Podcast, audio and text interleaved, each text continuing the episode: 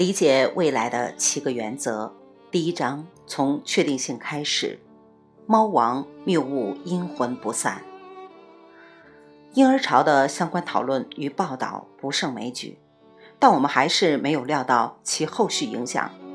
七千八百万婴儿潮人口在五十年代让幼儿园措手不及，在六十年代让大学措手不及，如今同一批人涌入医疗体系。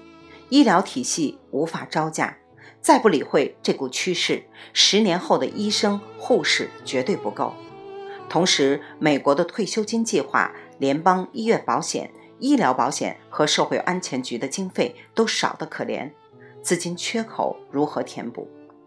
婴儿潮人口对医疗保健的需求日后会大大增加，光是美国就有近八千万人，还要加上其他国家的几千万人。这是硬趋势。我们有能力提供医保费用吗？如果有，由谁来提供？又如何提供？这些问题的答案是软趋势。再强调二者的区别：婴儿潮人口步入老年，医疗需求增加，这是硬趋势。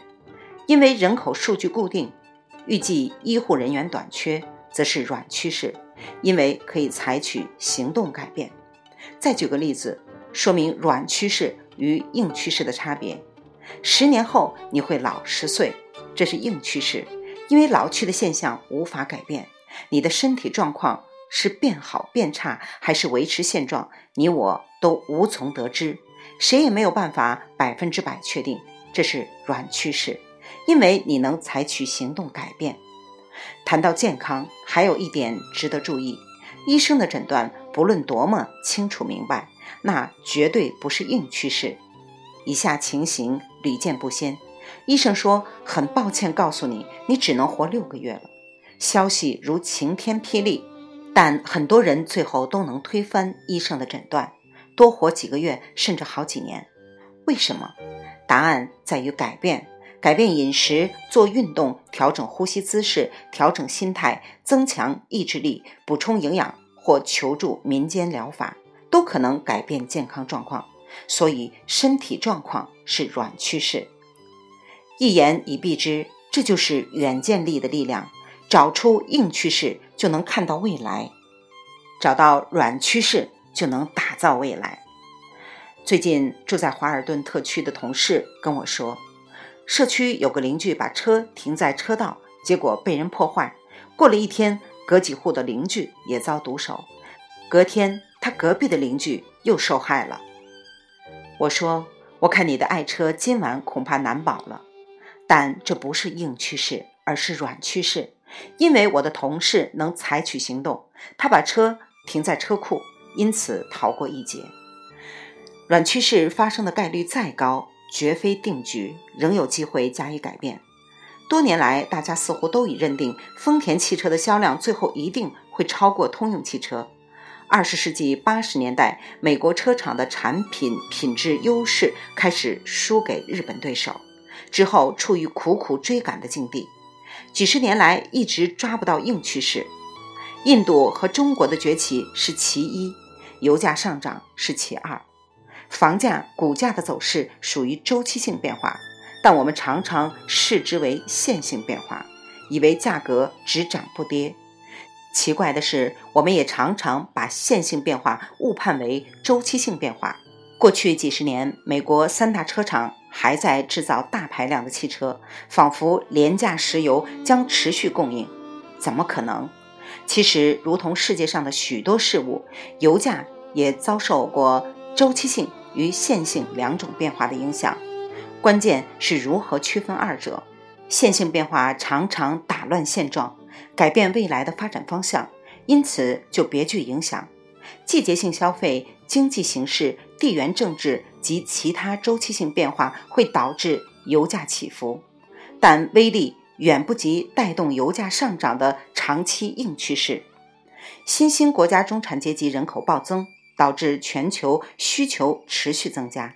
沙特阿拉伯、伊拉克、委内瑞拉等产油国都不是油价上涨的主要原因。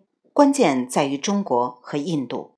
各位拿起本书的几秒内，中国的汽车产量可能就比其他国家多。这些新兴的有车一族绝对不会想再骑自行车。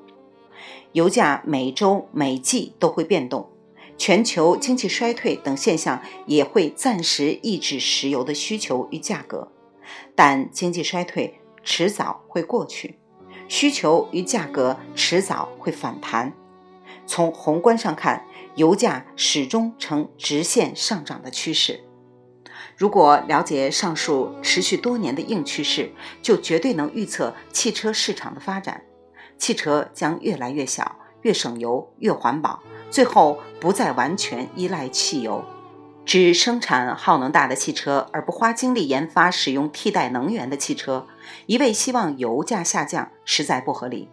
然而，美国汽车制造商仍然斥资数百万美元，想尽办法阻止新的碳排放标准通过，还花几十亿美元在广告和生产投入上。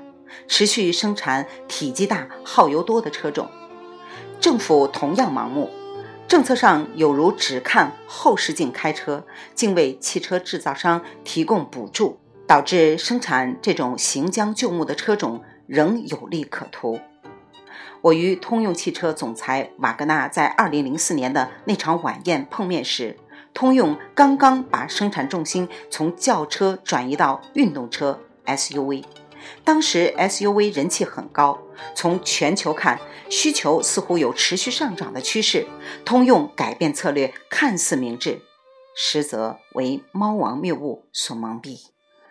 我相信瓦格纳万万没有想到，五年后他卸下总裁一职后，通用汽车破产重组，出售的悍马业务正好是旗下最耗油的车种，买方。是一家没有汽车生产经验的中国建筑公司。通用走到哪儿，美国跟着走到哪儿。这句话放在过去五十年或许有道理，但以后就不见得了，因为那是软趋势，不是硬趋势。事情往某方向发展，不一定会持续下去，除非背后有一股可以量化的硬趋势在支撑。事实上，如果少了硬趋势，那么唯一可确定的就是所有的事物都将发生改变。问题在于，改变会发生在哪个方向？以丰田汽车和现代汽车为例，通用销量不断下降之际，丰田的销量持续增长，夺下全球第一大生产商的头衔，十拿九稳。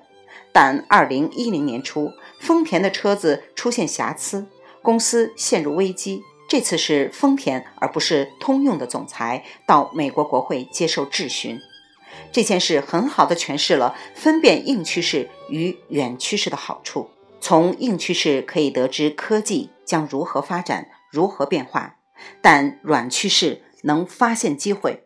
如果丰田夺冠是硬趋势，市场何必有竞争对手？但事实并非如此，科技日新月异是必然的。但谁能采取新技术是软趋势。拿现代汽车举例再合适不过。多年来，现代汽车一直以其廉价而闻名，世界根本不把它当一回事儿。二零零九年正值经济寒冬，现代汽车灵机一动推出广告：“买一辆现代汽车吧，要是你丢了工作，我们包退。”电视广告一出，销量暴增。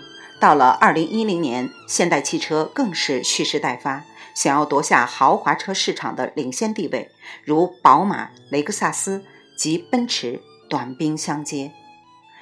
要预测五年后市场会出现什么样的车种不难。举例来说，卡车仍然有需求，因为有货物要运；大型房车也有需求，因为全家老小要出门。因此，未来的车种不会都是小车。但市场上肯定有更多节能环保的车种，因为中国与印度的人口增长是硬趋势，对环境的影响也是硬趋势。上述种种现象，我们都可以确定会发生，但这些车由谁来卖还是未知数。不久前，我有机会到密歇根州一家大型房地产企业演讲。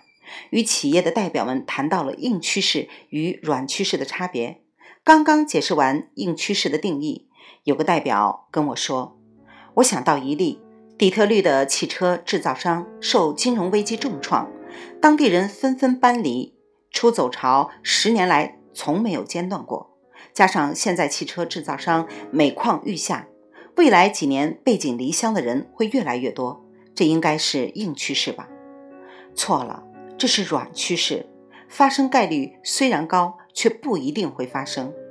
如果丰田甚至是现代买下通用汽车，结果就难说了。要打开机会之窗，看见未来，关键在于分辨何者是硬趋势，何者是软趋势。也就是说，不能被猫王谬误所蒙蔽，要懂得找到确定的事物。